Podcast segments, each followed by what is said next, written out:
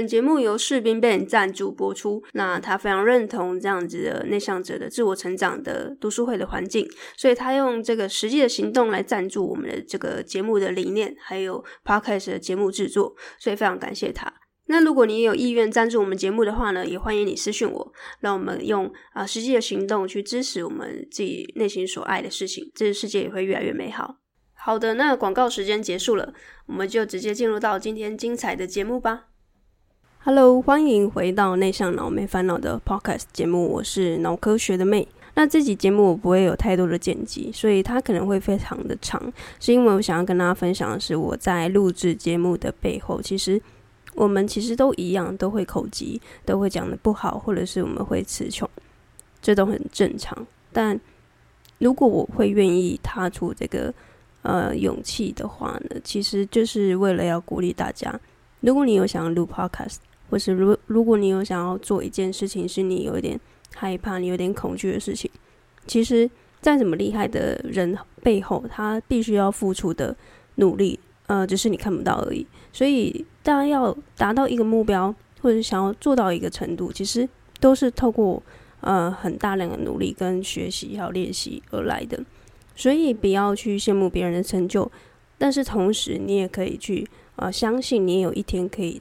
跟他们一样站在他们现在所在的位置。所以今天这一节目会怎么进行呢？其实就是我在看完一部电影之后，然后的突发奇想的一个灵感。那这个电影的名称是《王者之声：宣战时刻》。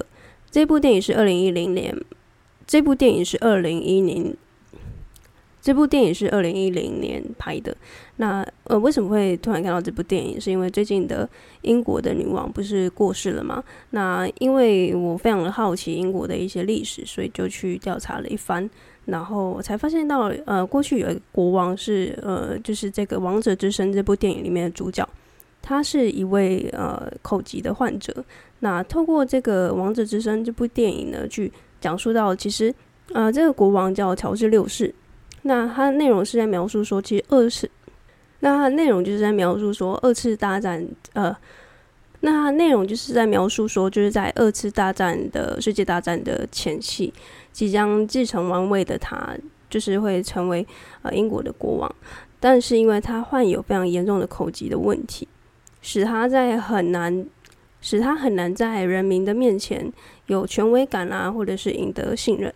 所以对此非常的痛苦还有自卑的他，在妻子伊丽莎白啊的安排之下，求助于一位比较特立独行的呃语言的治疗师，并且展开一连串艰辛且奇特的呃治疗。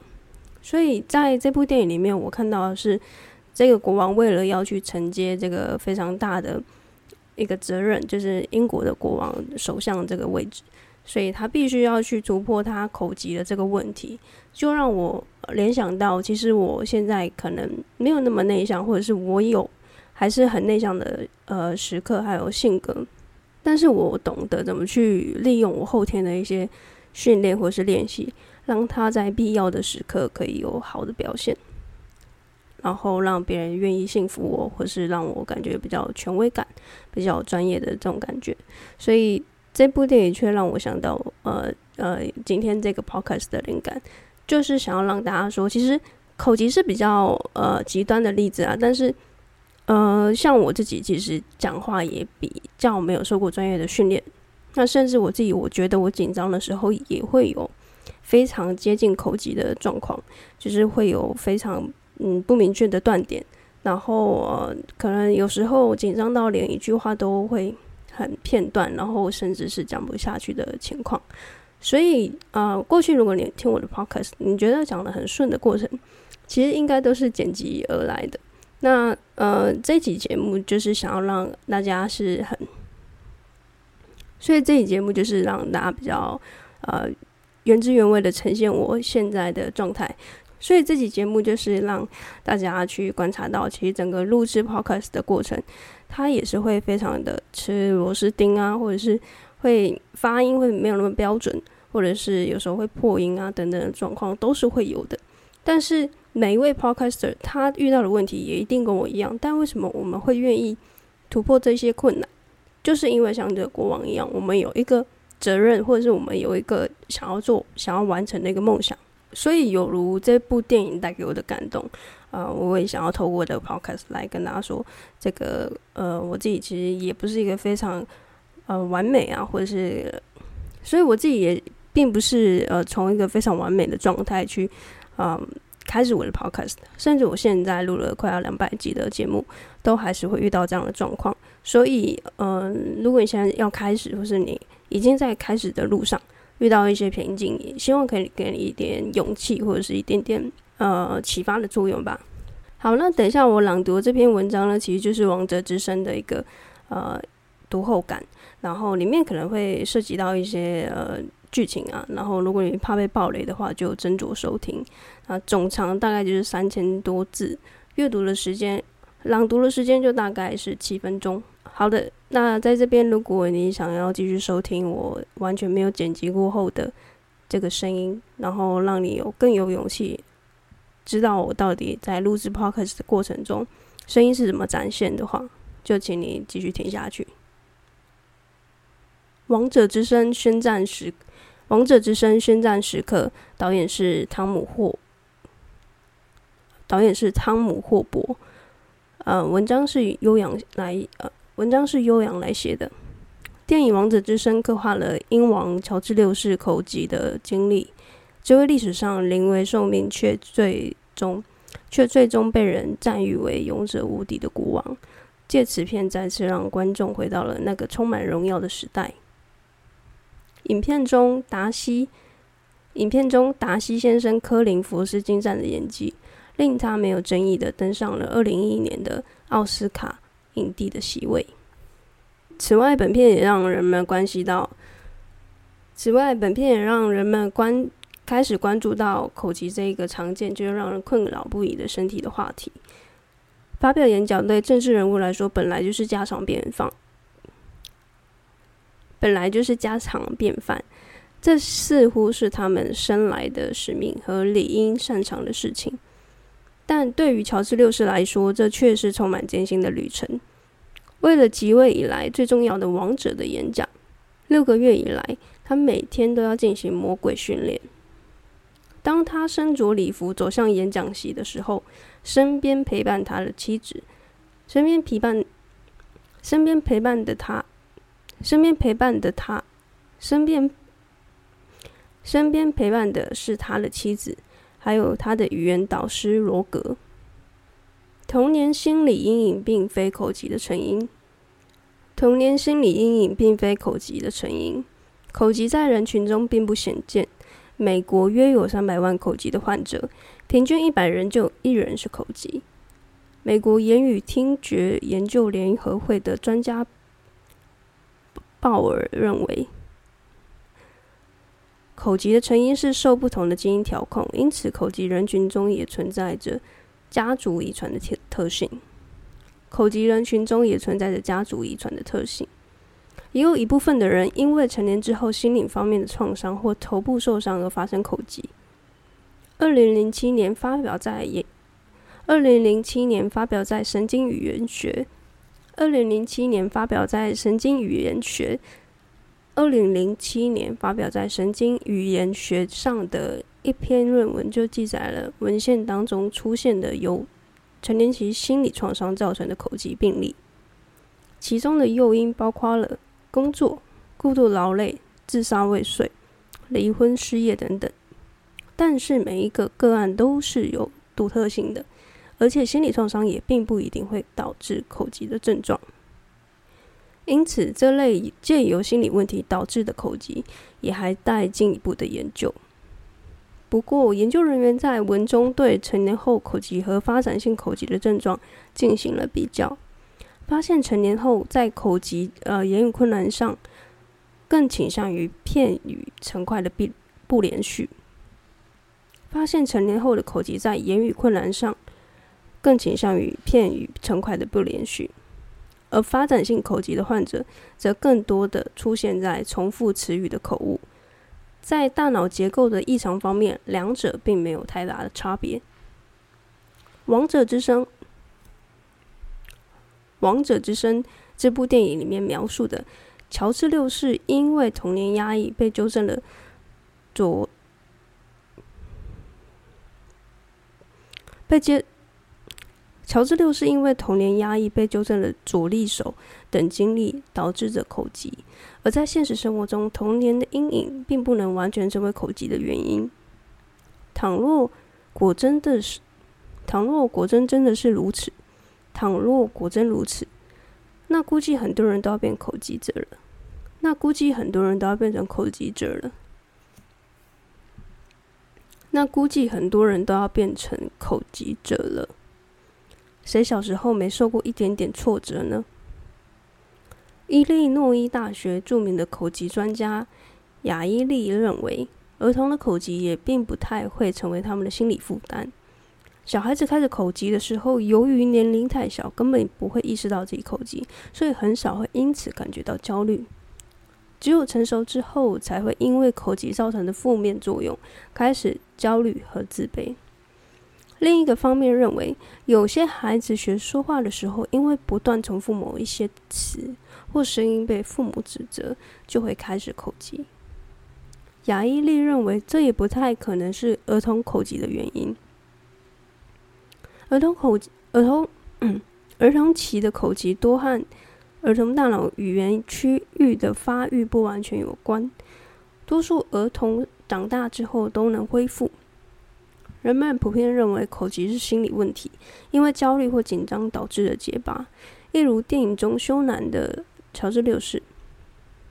但科学家发现了某些基因和口疾的关联，说明了口疾是因为由于基因的变异，影响了大脑对于声带肌肉的控制能力。美国国家失聪暨其他沟通障碍研究院的研究员德雷纳博士主持的发现。主持的研究发现，口疾者普遍存在口疾者普遍存在 GNPTB、GNPTG 和 NAGPA 三种基因上的差异。这些这些基因多与负责控制声带肌肉的大脑区域发育有关。异常的基因突变会造成细胞死亡，导致言语机制的故障，最后导致口疾的症状。由于这类的生由于这类的生理性失调常发生在孩子开始学说话的阶段，所以常让人误将口疾能力和智商低画上等号。这些基因因为同时与两种严重的新陈代谢疾病——粘脂症、粘脂症二型和粘脂症三型息息相关，它们会造成细胞内糖类的堆积，还有脂肪体的堆积。导致骨骼发育异常和严重的学习障碍，其中粘指症二型的患者会失去说话的能力。其中粘指，其中粘指症二型的患者会失去说话的能力。科学家认为，口疾并不是一种社交功能的障碍。科学家认为，口疾并不是一种社交功能的障碍，而是实实在在的心理疾病。这项发表于美国科学促进会的最新研究颠覆了传统的认知，有助于药物治疗和基因疗法铺路，最终治愈了口疾。重塑大脑言语能力，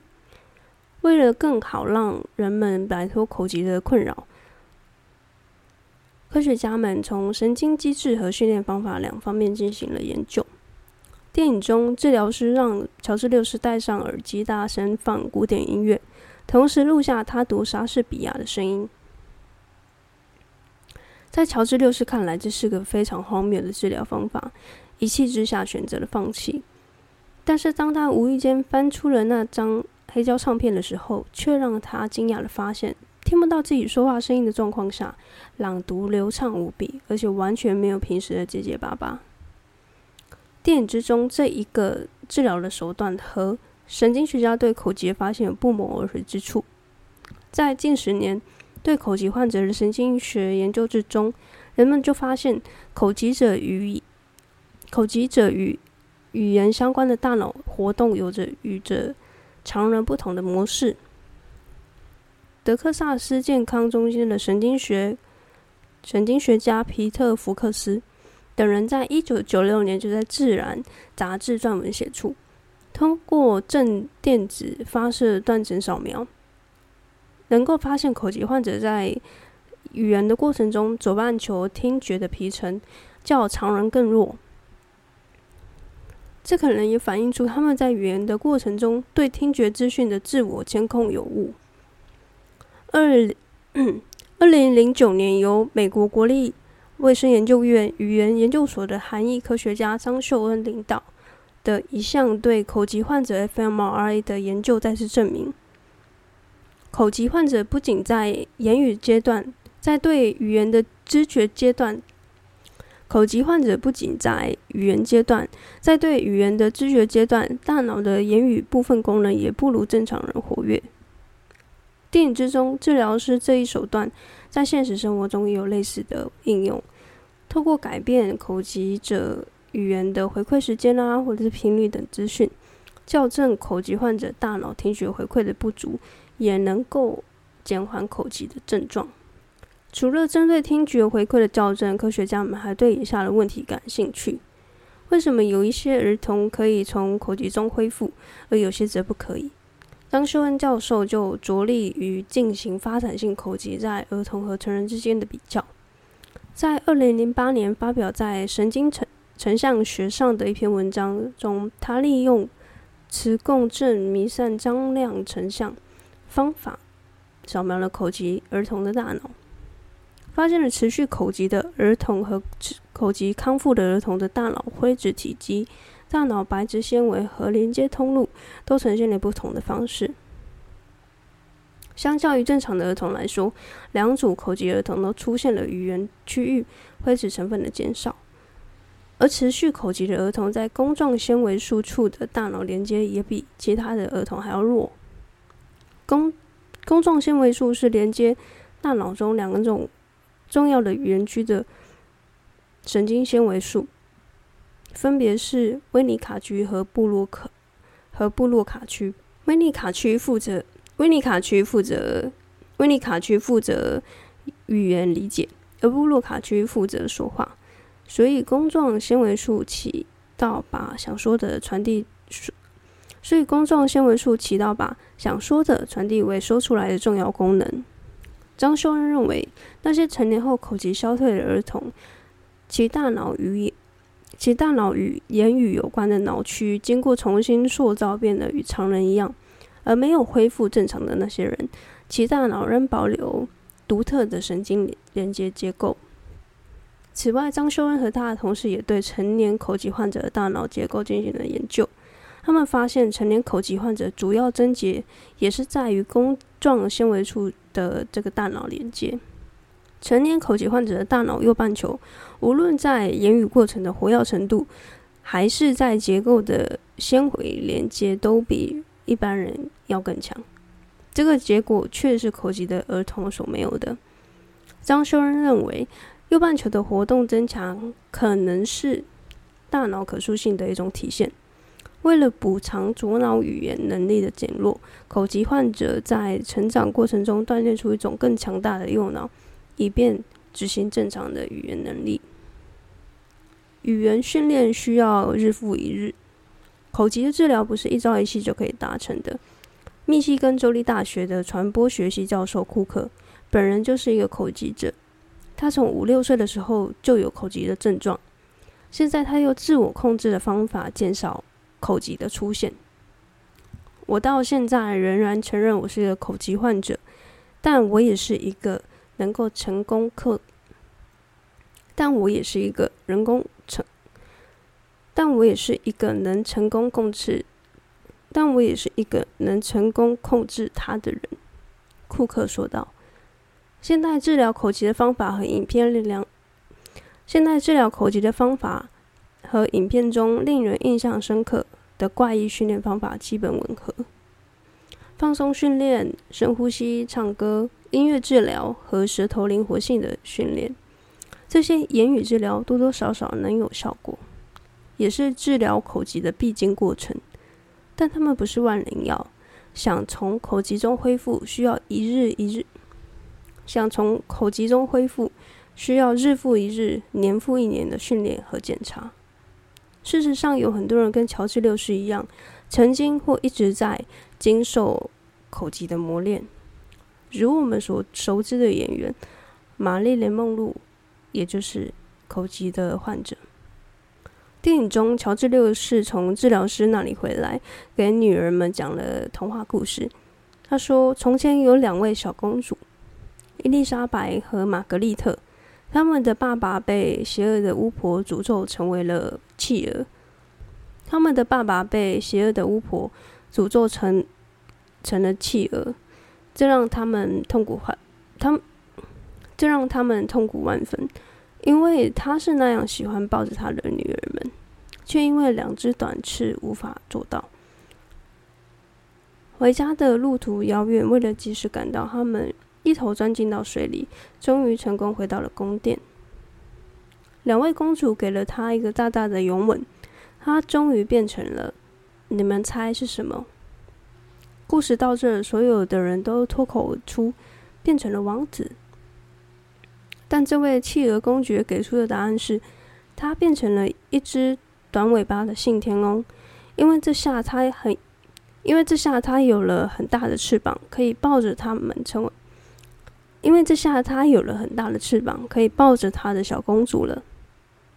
因为这下他有了很大的翅膀，可以抱着他的两个小公主了。这个故事就像是在讲这个电影本身，以及所有关注口疾的人们。虽然很难脱胎换骨，虽然很难脱胎换骨成为童话中的王子。但国王完成了他的第一场流利的演讲，演化成不完美却拥有坚强翅膀的信天翁。好的，这个文章终于结束了，大概三千多字。呃，可能你听起来大概会觉得有点痛苦，因为可能很卡，或是没有那么通顺。呃，这是完全没有在练习的过程中呃产生的一个算是语音的记录。所以，同时我也是，所以同时我也是想要让大家知道说，其实，在没有任何的练习的状况之下，其实大家都一样的，都不是那么的通顺，或者是都不是那么的与生俱来的天赋。所以，如果你想要尝试任何的事情，就可以回来听听这个 podcast，就会知道说，其实每个人都是从一个非常笨、非常蠢的一个状态开始去进步，然后开始去。啊，有有不一样的转变，所以如果你愿意去尝试，去面对你原本比较弱势的那一面，那么也许就会是啊接近成功的开始。好，所以希望这集大家会喜欢。然后，如果你有喜欢，而且你觉得有对你有帮助的话呢，也欢迎你到我的 IG 来跟我讲。